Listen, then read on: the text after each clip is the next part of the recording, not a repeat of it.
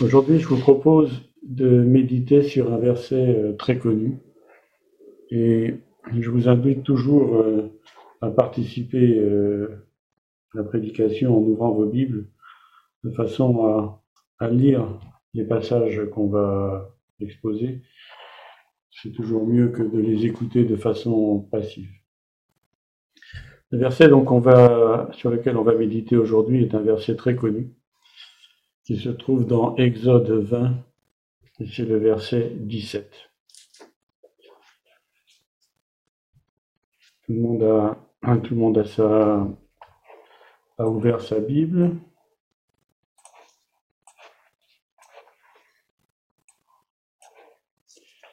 Voilà, donc je vais lire ce verset, Exode 20, verset 17. Tu ne convoiteras point la maison de ton prochain, tu ne convoiteras pas la femme de ton prochain, ni son serviteur, ni sa servante, ni son bœuf, ni son âne, ni aucune chose qui appartienne à ton prochain. Et comme vous pouvez donc vous en douter, le titre de ce message, c'est Tu ne convoiteras point. Alors, comme on le sait tous, ce verset fait partie de ce qu'on appelle les dix commandements, ou plutôt les dix paroles, puisqu'on parle aussi du décalogue, les dix paroles que l'Éternel a adressées au peuple d'Israël. Et ce verset, cette parole, est la dixième et la dernière donc de ces dix commandements. Et finalement, quand on la lit, elle pourrait paraître secondaire par rapport aux autres, surtout à nous qui vivons en 2022, Hein, quand on dit de ne pas convoiter le bœuf ou l'âne euh, de son prochain, ça nous paraît un petit peu euh, distant. Et il est relativement euh, simple et facile à comprendre et apparemment facile à mettre en application. Alors évidemment, comme vous en doutez, on va essayer d'approfondir un petit peu. Et tout d'abord, bien entendu, on va se poser la question, qu'est-ce que la convoitise? Et donc, tout le monde sait que, on va le faire au sens biblique, la convoitise, c'est un désir qui est mal orienté et qui est un désir généralement de posséder quelque chose qui ne nous appartient pas. Et donc ici, on voit déjà une différence par rapport aux, aux neuf autres paroles, parce que la convoitise se différencie parce qu'elle concerne quelque chose qui est à l'intérieur de nous. C'est quelque chose qui ne se voit pas. En effet, si par exemple on prend euh, la première parole, le premier commandement, si on adore d'autres dieux, ça va se voir. Deuxième commandement, si on se prosterne devant des statues ou des images, ça va finir par se voir, ça va finir par se savoir. Si on utilise le nom de Dieu à la légère, ça va s'entendre. Les gens, notre entourage va, va s'en apercevoir. Si, quatrième commandement, si on ne respecte pas le Shabbat, le septième jour, eh bien, euh, on va également s'en rendre compte. Notre entourage va s'en rendre compte. Si on n'honore pas ses parents, ben, les parents vont, vont s'en rendre compte et la famille aussi. Et alors, D'autant plus si on prend les quatre autres commandements euh, qui suivent. Si on commet un meurtre, là, évidemment, euh, ça va se savoir en général. Hein. Euh, l'adultère, bien entendu, ça se sait. Le vol aussi. Et si on porte un faux témoignage, c'est-à-dire si on porte un faux témoignage, on ment, on calomnie, bien entendu, tout finit par se savoir. Mais en ce qui concerne la convoitise, c'est un petit peu différent parce que ça reste à l'intérieur de nous. Et c'est justement parce que c'est intérieur que Dieu l'a placé en dernier. Parce que dans, ce dernier, dans cette dernière parole, dans ce dernier commandement, il y a déjà une notion d'intention. Et comme on va le voir, ce dernier, cette dernière parole, ce dernier, ce dernier commandement est davantage à prendre comme une mise en garde parce que la convoitise est souvent à l'origine des autres infractions aux dix paroles. En effet, c'est à cause de la convoitise qu'on peut voler. C'est à cause de la convoitise qu'on peut commettre un meurtre.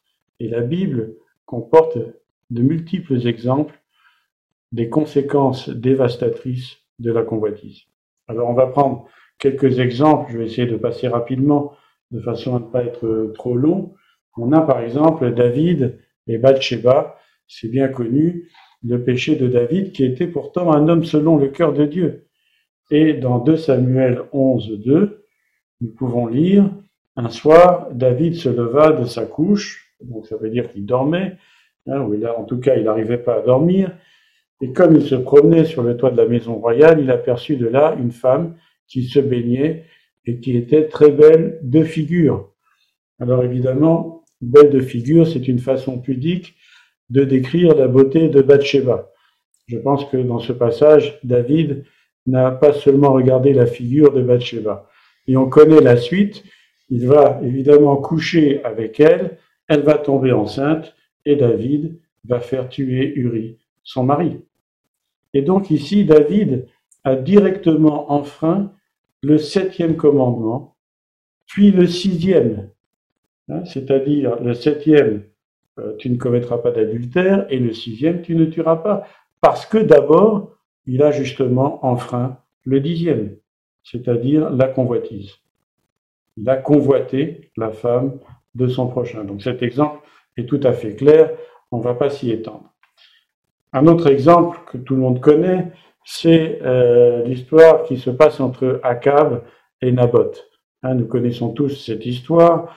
Le roi Akab convoite la vigne de Naboth qui jouxtait sa maison, et en plus il va lui faire un deal, il pense être honnête, il va lui proposer de l'acheter. Mais Naboth refuse, parce que c'est l'héritage de ses ancêtres, et c'est quelque chose qui est d'ailleurs contraire à la Torah. Alors qu'est-ce qui se passe? Akab qui, qui, qui convoite cette vigne et va se mettre à déprimer. Au lieu de se soumettre à la Torah et de, et de laisser tomber, non, il va déprimer. Et alors il va laisser sa femme Jézabel, qui n'est même pas une Israélite, qui est une idolâtre, hein, qui est une femme infernale, elle va monter une machination de faux témoignages et de crimes.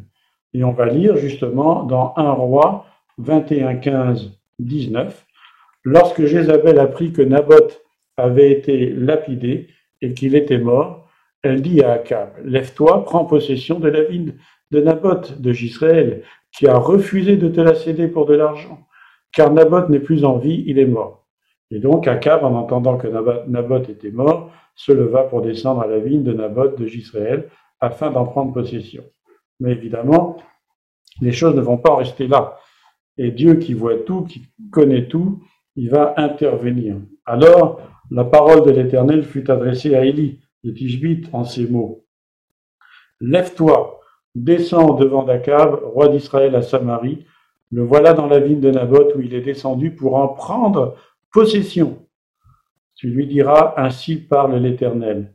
N'es-tu pas un assassin et un voleur? Et tu lui diras, ainsi parle l'Éternel, au lieu même où les chiens ont léché le sang de Naboth, les chiens lécheront aussi ton propre sang. Et ici, on peut voir dans ce passage que la convoitise d'Akab a provoqué un faux témoignage suivi d'un meurtre et d'un vol. Et entre parenthèses, on constate par la méthode de Jézabel que la mafia n'a rien inventé. C'est quelque chose qui existe malheureusement depuis longtemps. Et le non-respect donc du, dixième commandement a provoqué le non-respect des neuvième, sixième et huitième commandements. Mais, comme on va le voir, la convoitise ne va pas se limiter à la femme, la maison ou les biens du prochain. Et ça va beaucoup plus loin. Et on avait vu dans une méditation précédente deux péchés dont on va se rappeler rapidement. D'abord, ce fameux péché d'Acan, qui se trouve donc dans Josué 7, 21, et qui va avouer, après euh, la défaite d'Israël dans, cette bataille qui a suivi la, chute des murs de, Jéricho, la bataille de Haï, euh, donc dans Josué 7, 21, euh, qui qui est démasqué. Il a été démasqué par le Seigneur, par l'Esprit de Dieu. Il va avouer, il va dire, j'ai vu dans le butin un beau manteau de chinéa, 200 cycles d'argent et un lingot d'or du poids de 50 cycles. Je les ai convoités et je les ai pris. Ils sont cachés dans la terre au milieu de ma tente et l'argent est dessous. Et on sait que cette convoitise a provoqué la défaite d'une bataille euh, d'Israël et en conséquence la mort de plusieurs. Et on connaît aussi cette autre histoire avec Ananias et Saphira. On se souvient donc de ce passage où ils gardent une partie du prix du champ qu'ils ont vendu. Et Pierre, dans Acte 5, 3, 4, dira à Ananias, Pourquoi Satan a-t-il rempli ton cœur au point que tu mentes au Saint-Esprit et que tu aies retenu une partie du champ? S'il n'eût pas été vendu, ne te restait-il pas? Et après qu'il a été vendu, le prix n'était-il pas à ta disposition? Comment as-tu pu mettre en ton cœur un pareil dessein Ce n'est pas à des hommes que tu as menti, mais à Dieu. Et on sait que à ce moment-là, Ananias est mort. Et donc, ici, c'est un petit peu plus subtil, mais vous l'aurez deviné, il y a bien eu mensonge donc de la part d'Ananias et plus tard aussi de Saphira, donc faux témoignage et euh, donc euh, ici le commandement numéro 9. Mais qu'est-ce qui les a poussés à le faire? Eh bien, ce qui les a poussés à le faire, c'est justement la convoitise de paraître plus généreux et plus spirituels qu'ils ne le sont. Et donc, on voit déjà au travers de ces quelques exemples que ce dixième commandement est loin d'être ce petit commandement. On pourrait imaginer comme ça que Dieu, donc il avait dit, je vais donner dix commandements, et puis à la fin, il s'est dit, bah tiens, qu'est-ce que je vais mettre le dernier commandement, parce qu'il y a déjà le vol, l'adultère, le meurtre, etc. Allez hop, tu convoiteras pas. Mais non, c'est loin d'être un commandement secondaire, mais au contraire, il est destiné à nous protéger, en nous indiquant justement ce qui peut nous pousser à mentir, ce qui peut nous pousser à tromper, ce qui peut nous pousser à voler, à tuer et donc à enfeindre les autres. Et la parole de Dieu, justement, confirme ce point avec des multiples avertissements. Alors, bien entendu, on n'a pas le temps, on ne va pas tous les lire, mais je vais donner juste deux exemples. Justement, premier exemple, dans Proverbe 16, 30, c'est écrit je pense donc par Salomon, celui qui ferme les yeux pour se livrer à des pensées perverses, celui qui se mord les lèvres a déjà consommé le mal. Et c'est confirmé aussi par Jésus, en quelque sorte, sur un verset un petit peu parallèle, même si on ne sait pas quelles étaient les pensées perverses euh, auxquelles euh, Salomon faisait allusion, mais je pense que chacun de nous peut s'imaginer ce genre de pensées perverses, mais Jésus va dire dans Matthieu 5, 28, Mais moi, je vous dis que quiconque regarde une femme pour la convoiter a déjà commis un adultère avec elle dans son cœur. Et donc, plus qu'une interdiction, ce dixième commandement, tu ne convoiteras pas, tu convoiteras point, ce dixième commandement doit être interprété, d'ailleurs comme tous les autres, comme un avertissement de la part de Dieu afin que nous soyons heureux. Alors pourquoi? Pourquoi tout ça? Eh bien en fait, je pense que nous péchons tous, autant que nous sommes, nous péchons tous de convoitise. Mais ce qui importe, c'est de l'identifier, au plus tôt pour l'éliminer.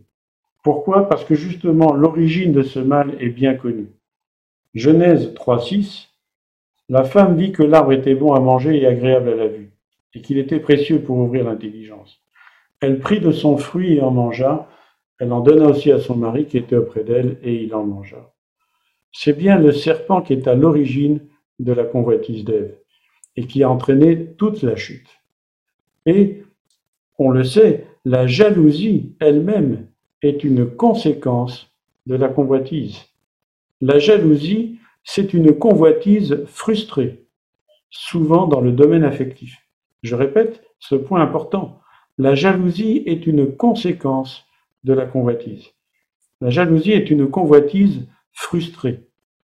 Elle n'a pas pu euh, être satisfaite et c'est souvent le cas dans le domaine affectif.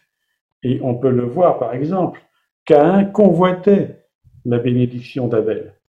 Les frères de Joseph étaient jaloux de l'affection de Jacob. Et ne croyons pas justement que ce type de, jalousie ou de convoitise euh, n'est mentionné que dans l'Ancien Testament.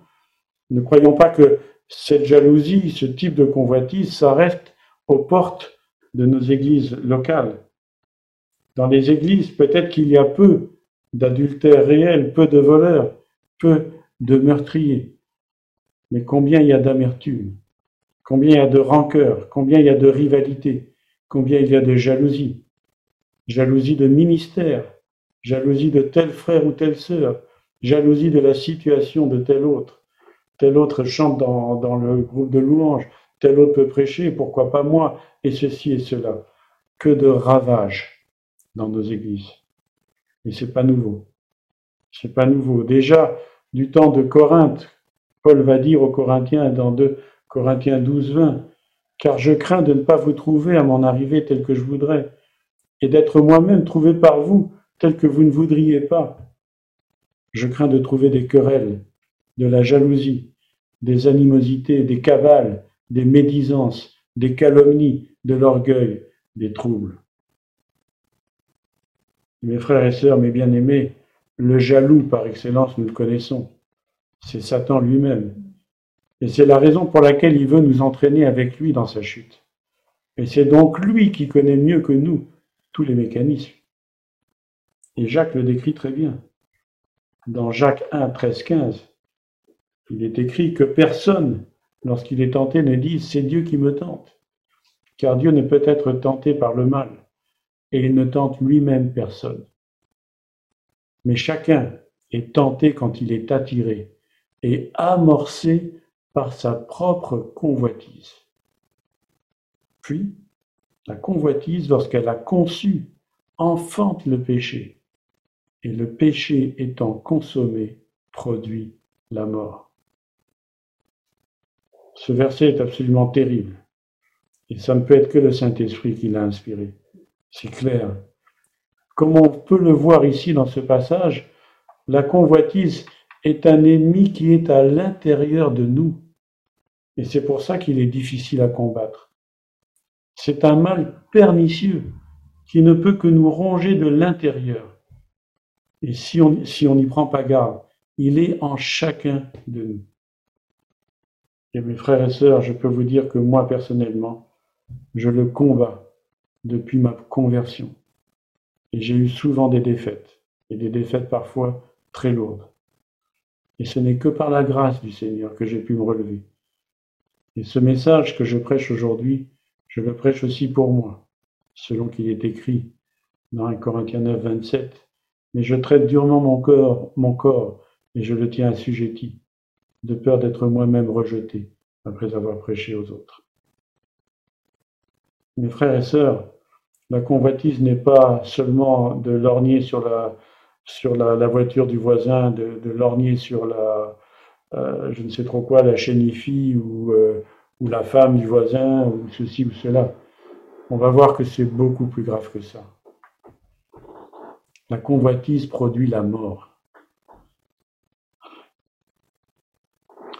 Et pas seulement pour celui qui, n'a pas résisté, mais aussi pour tout l'entourage, comme on l'a vu précédemment. Alors, on comprend mieux la profondeur de ce passage qu'on avait vu euh, lors du précédent message, dans 2 Pierre 1, 3, 4. Et je vais le relire, et on va évidemment s'attarder sur la fin. Comme sa divine puissance nous a donné tout ce qui contribue à la vie et à la piété, au moyen de la connaissance de celui qui nous a appelés par sa propre gloire et par sa vertu, lesquels nous assurent de sa part les plus grandes et les plus précieuses promesses, afin que par elles vous deveniez participants de la nature divine, et comment?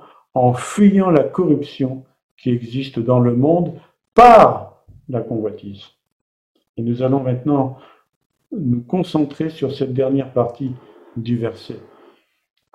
On comprend mieux la profondeur, à la lumière de ce qu'on vient d'étudier ensemble, la profondeur de ce verset euh, de la fin de ce verset, pardon, en fuyant la corruption qui existe dans le monde par la convoitise. C'est donc la convoitise qui est à l'origine de la corruption qui existe dans le monde. Et pour vraiment approfondir encore, eh bien, on va se pencher sur la signification de ce mot corruption. Alors aujourd'hui, ce mot corruption a peut-être été, a perdu un petit peu de sa force, a perdu un petit peu de, on va dire, de sa signification. Mais dans le sens biblique, ce mot corruption signifie la mort. Il signifie la pourriture. Il signifie la décomposition. C'est le même mot qui est utilisé par le psalmiste, par exemple dans le psaume 16, au verset 10. Car tu ne livreras pas mon âme au séjour des morts, tu, ne permettras pas que ton bien-aimé voie la corruption. Ce verset qui a été repris par Pierre dans son premier grand discours d'évangélisation dans Acte 2, 27. Et c'est bien ce mot-là dont il s'agit. Donc on comprend dès lors beaucoup mieux le rôle de cette, de cette convoitise, de cet ennemi intérieur qui est infiltré en nous. Il est comme un virus. La convoitise, comme on vient de le lire, pourrit littéralement le monde dans lequel nous vivons. Je relis ce verset pour vraiment bien marteler, pour qu'on prenne toute la mesure de la gravité de, de, ce mot, de la gravité justement de cette parole numéro 10 que l'Éternel avait donnée au peuple d'Israël sur le mont Sinaï, en fuyant la corruption qui existe dans le monde par la convoitise. Et Jean le dit dans son épître, que le monde entier est sous la puissance de Satan. Et c'est pour ça qu'il dit aussi dans Jean 1 Jean 2, 16, 17, tout ce qui est dans le monde, la convoitise de la chair, la convoitise des yeux et l'orgueil de la vie, ne vient pas du Père, mais vient du monde. Et le monde passe, et sa convoitise aussi, mais celui qui fait la volonté de Dieu demeure éternellement. Et c'est pour cela, mes frères et sœurs, que Jésus est venu dans le monde et qu'il a vaincu le monde. Amen. Alors, la parole nous dit de fuir la corruption qui existe dans le monde par la convoitise. Mais la question, c'est comment faire? Comment échapper? À cette corruption. Comment, fuir? Parce qu'on avait vu la dernière fois que, bon, fuir, d'accord, mais fuir où? Euh, Imaginons, euh, imaginons, et c'est euh, un petit peu malheureusement d'actualité, imaginons que vous soyez dans une forêt, malheureusement par exemple dans les Landes, et que tout d'un coup il y ait un incendie de forêt. Vous allez vouloir fuir, mais fuir où? Si ça se trouve, ça sera trop tard. Vous serez encerclé par les flammes et vous ne pourrez pas fuir. Donc, pour pouvoir fuir, il va falloir justement savoir comment faire, comment s'échapper de cette corruption, comment s'échapper de cette pourriture qui nous environne et de plus en plus. La parole nous dit que le prince de la puissance de l'air, c'est-à-dire Satan, décrit dans Éphésiens 2, qui agit dans les fils de la rébellion, il va utiliser tous les leviers pour amorcer et pour stimuler cette convoitise qui est en nous. Elle est en nous, cette convoitise. La société, l'esprit de compétition, l'émulation, la réussite matérielle, la publicité, l'hédonisme, l'impudicité de plus en plus marquée qui nous est délibérément infligée. Même si on n'en veut pas, on finira par l'avoir. Même si on veut se, préserver, on, sera atteint, la levée de tous les tabous, l'inversion totale des valeurs qui est exacerbée par un occultisme de plus en plus voyant. Alors, comment faire? Eh bien, pour y faire face, je vous propose d'adopter une stratégie en quatre points. Alors d'abord, la première des choses à faire, c'est de bien comprendre que nous sommes en guerre. Je ne veux pas paraphraser le président Macron qui parlait d'autre chose, mais nous, nous sommes en guerre et depuis très longtemps. Nous sommes en guerre depuis toujours. Et, dans cette guerre contre l'ennemi, justement, il ne faut jamais le sous-estimer. Ne jamais sous-estimer l'ennemi. Et n'oublions jamais que cet ennemi est aussi en nous. Je reviens hein, sur ne jamais sous-estimer l'ennemi. Combien de fois j'ai pu voir dans des cultes, à l'époque nous étions plus jeunes, ma femme et moi, alors les jeunes chantaient, nous, nous écrasons Satan sous nos pieds, ce qui est d'ailleurs non biblique, hein, puisque c'est le Seigneur qui écrase Satan sous nos pieds, ce n'est pas nous. Euh, mais n'oublions jamais, ne, ne sous-estimons pas cet ennemi. Et n'oublions jamais que cet ennemi est aussi en nous. Alors quand je dis ne jamais sous-estimer, il ne faut pas non plus lui donner trop d'importance, mais ne pas le sous-estimer. Et ne pas oublier que cet ennemi, il est aussi en nous. C'est comme si on avait en nous un, un agent dormant. Vous imaginez comme un espion qui serait en nous, au service du péché, et qui va agir non seulement à un moment qu'on n'attend pas, mais au moment le plus propice, au moment où on sera le plus faible. Il va attaquer à ce moment-là. Parce que justement, le prince de la puissance de l'air lui dira d'attaquer. Et donc, c'est pour ça que Paul va dire que le péché ne règne donc pas dans votre corps mortel et n'obéissez pas à ses convoitises. Et le combat est d'autant plus rude que nous progresserons dans la sanctification. L'auteur de l'Épître aux Hébreux nous dit, vous n'avez pas encore résisté jusqu'au sang en luttant contre le péché. Et c'est pour ça que la maîtrise de soi, le fruit de l'esprit, est fondamentale. Et justement, ne pas mépriser euh, l'ennemi et faire très attention, puisque Paul lui-même va dire dans 1 Corinthiens 10, 12, ainsi donc que celui qui croit être debout prennent garde de tomber. Et si nous y arrivons justement à rester debout, restons humbles, parce que nous savons que ce n'est que par sa grâce que nous y sommes arrivés. Gare à l'orgueil des pharisiens et autres religieux. Et surtout, ne jugeons pas les autres. Et en tout cas, en ce qui me concerne, à chaque fois, moi, je vois quelqu'un qui est tombé ou qui a eu tel ceci, moi, je sais que j'ai fait infiniment pire que lui. Infiniment pire. Et donc, que, et, c'est d'ailleurs pour ça que le Seigneur va nous laisser avec une écharde dans la chair, justement pour éviter qu'on s'enorgueillisse. Le deuxième point, c'est justement de faire confiance, de mettre sa confiance en Dieu, par sa parole. Tout comme Jésus a résisté dans le désert, la parole est pour nous un aliment qui nous fortifie, qui nous guide et qui nous permet de résister. Et plus nous allons méditer la parole, plus notre foi va se fortifier, parce que la foi vient de ce qu'on entend, la parole. Et on peut donc se baser sur des promesses, telles que par exemple Jésus nous dit dans Matthieu 6, 31, 33, Ne vous inquiétez pas, ne dites pas que mangerons-nous, que boirons-nous, de quoi serons-nous vêtus? Cherchez premièrement le royaume de Dieu le royaume et la justice de Dieu, et toutes ces choses vous seront données par-dessus. Donc, ne vous inquiétez pas de ce que vous avez, de ce que vous n'avez pas. Nous savons que le Seigneur pourvoira. Donc, encore une fois, la convoitise n'a pas sa place dans notre vie. Et plus nous allons avancer, justement, plus nous allons arriver à ce troisième point. Et ce troisième point, c'est le contentement. Et justement, le contentement, c'est le contraire.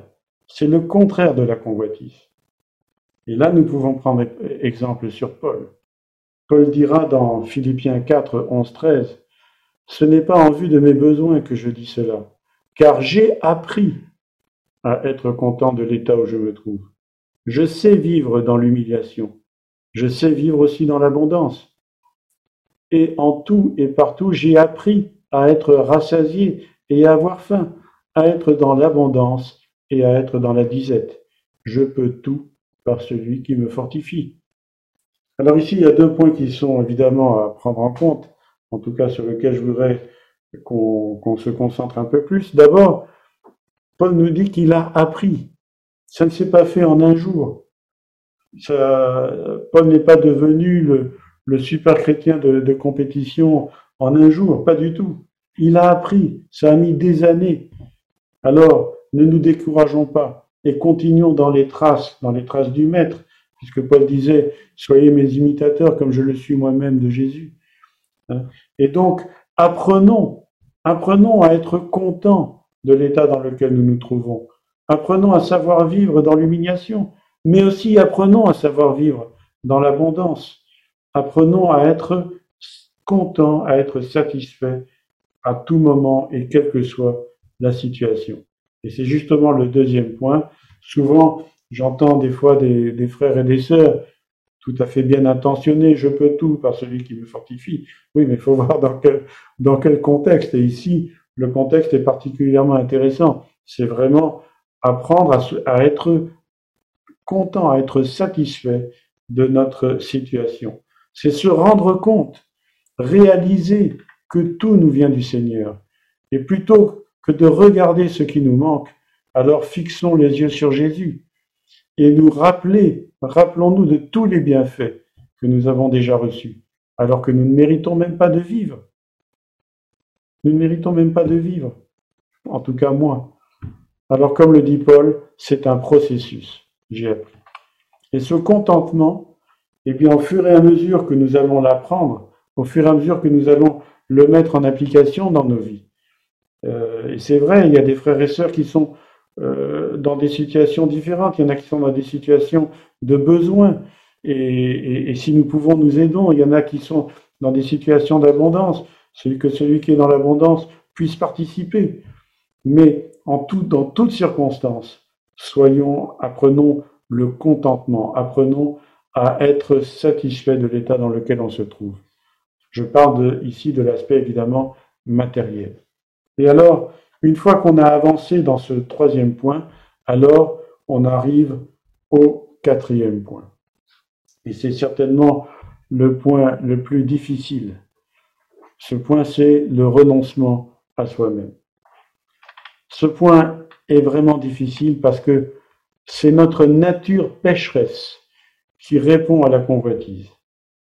Car même si le vieil homme est mort, notre nature charnelle ne l'est pas encore. Et la preuve, c'est que nous serons transformés lors de l'enlèvement. Soit nous serons transformés lors de l'enlèvement si l'enlèvement a lieu pendant que nous sommes encore en vie, soit nous ressusciterons. Mais dans les deux cas, nous aurons revêtu un nouveau corps incorruptible. Je voudrais vraiment insister sur ce point-là, parce que euh, la parole de Dieu est parfaitement euh, cohérente. Et donc, ici, nous notons bien que euh, c'est très important de, bien comprendre que nous sommes toujours dans un corps qui est corruptible. C'est-à-dire, c'est un corps qui est euh, sujet justement à ces problèmes, à cette convoitise, à cet ennemi intérieur. Et donc, quand nous serons, si le Seigneur venait, par exemple, maintenant, demain, ou en tout cas quand nous sommes en vie, eh bien, ce n'est pas notre corps qui rejoindra le Seigneur.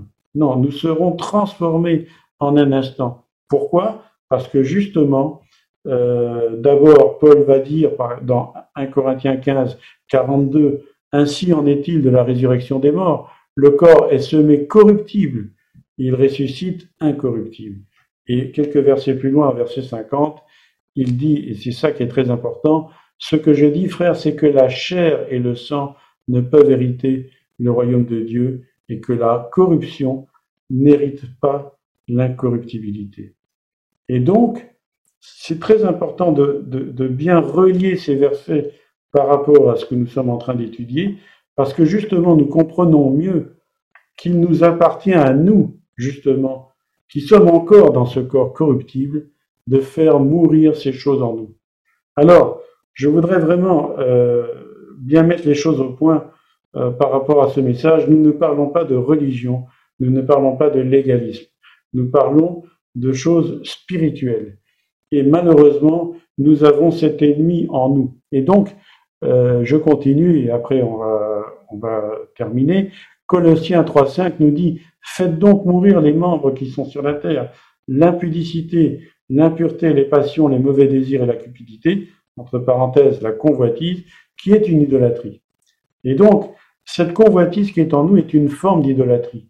Elle veut s'accaparer des choses de Dieu, elle veut prendre place, elle veut usurper. Et c'est pour ça que Paul va dire dans Éphésiens 5, au verset 5, Car sachez-le bien, qu'aucun impudique ou impur ou cupide, c'est-à-dire idolâtre, n'a d'héritage dans le royaume de Christ et de Dieu.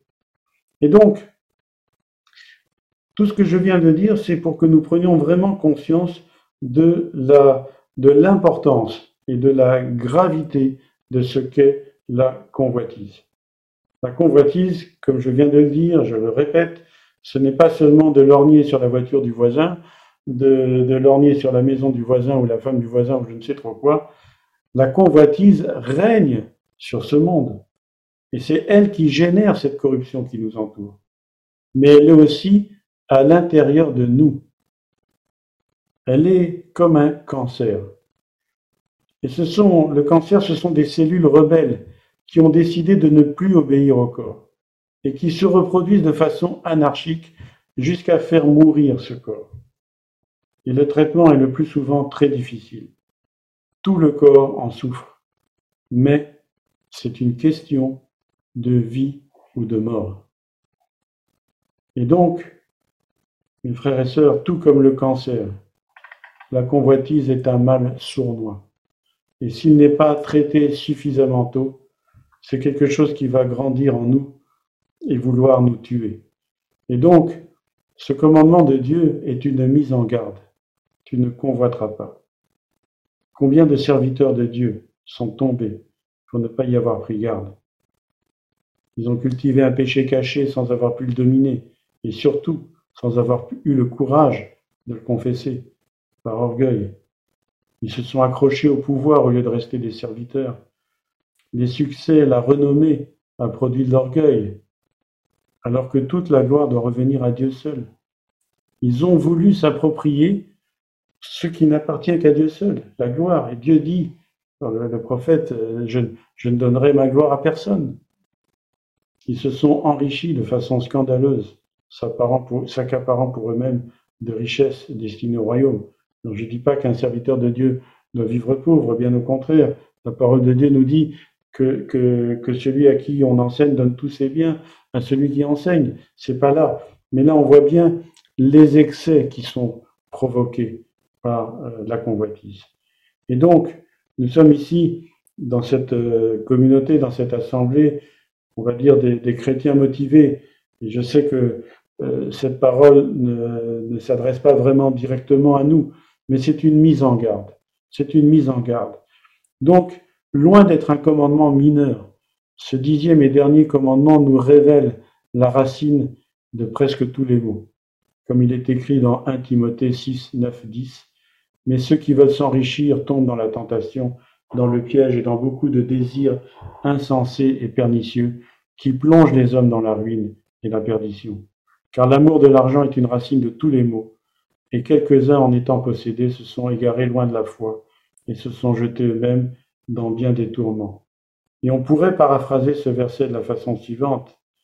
Mais ceux qui convoitent tombent dans la tentation, dans le piège, et dans beaucoup de désirs insensés et pernicieux qui plongent les hommes dans la ruine et la perdition. Car la convoitise est une racine de tous les maux, et quelques-uns en étant possédés se sont égarés loin de la foi et se sont jetés eux-mêmes dans bien des tourments. Donc, cette dernière parole du Seigneur, quand il s'est adressé à Moïse et au peuple d'Israël, quand il a dit Tu ne convoiteras point, c'est le conseil d'un Dieu qui nous aime, d'un Dieu bienveillant, qui veut notre bien. Et donc, je terminerai là-dessus, mes frères et sœurs, soyons prudents. La convoitise agit en nous comme un, un agent dormant, comme un virus, comme quelque chose qui va attendre un moment de faiblesse, un moment euh, de, euh, où notre défense immunitaire spirituelle sera affaiblie, afin justement de prendre le dessus sur nous et de nous faire tomber. Et cet agent dormant n'est pas au service de Dieu, il est au service de l'ennemi. Donc, soyons vigilants, soyons, soyons prudents. Et, voilà, donc je voulais vraiment partager ce message que, que j'avais sur le cœur. Et, euh, et, je vous propose maintenant d'avoir un petit moment, un petit moment de prière avant de partager le repas du Seigneur.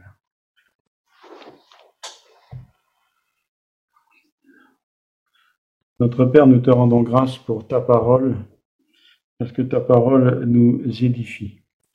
Et euh, nous voyons combien, au travers de ces avertissements, au travers également de d'avoir relaté toutes ces, tous ces épisodes, toutes ces expériences de vie d'hommes de Dieu, de, personnes qui, qui ont voulu te servir mais qui sont tombés, comme euh, David, qui était euh, un homme selon ton cœur.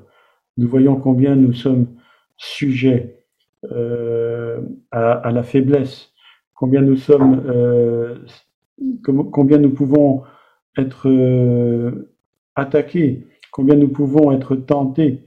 Et Seigneur, je te prie vraiment pour que cette parole puisse produire du fruit dans nos vies, que nous soyons sur nos gardes, sans légalisme, sans religiosité, mais que nous puissions, Seigneur, euh, comprendre d'où viennent les attaques et pourquoi par moments nous avons en nous des choses que nous ne comprenons pas, que nous ne maîtrisons pas et qui nous attristent, qui nous font du mal comme c'est écrit par exemple euh, dans l'Épître aux Romains au chapitre 7, hein, que nous, nous voyons euh, ces choses qui, s'agitent en nous.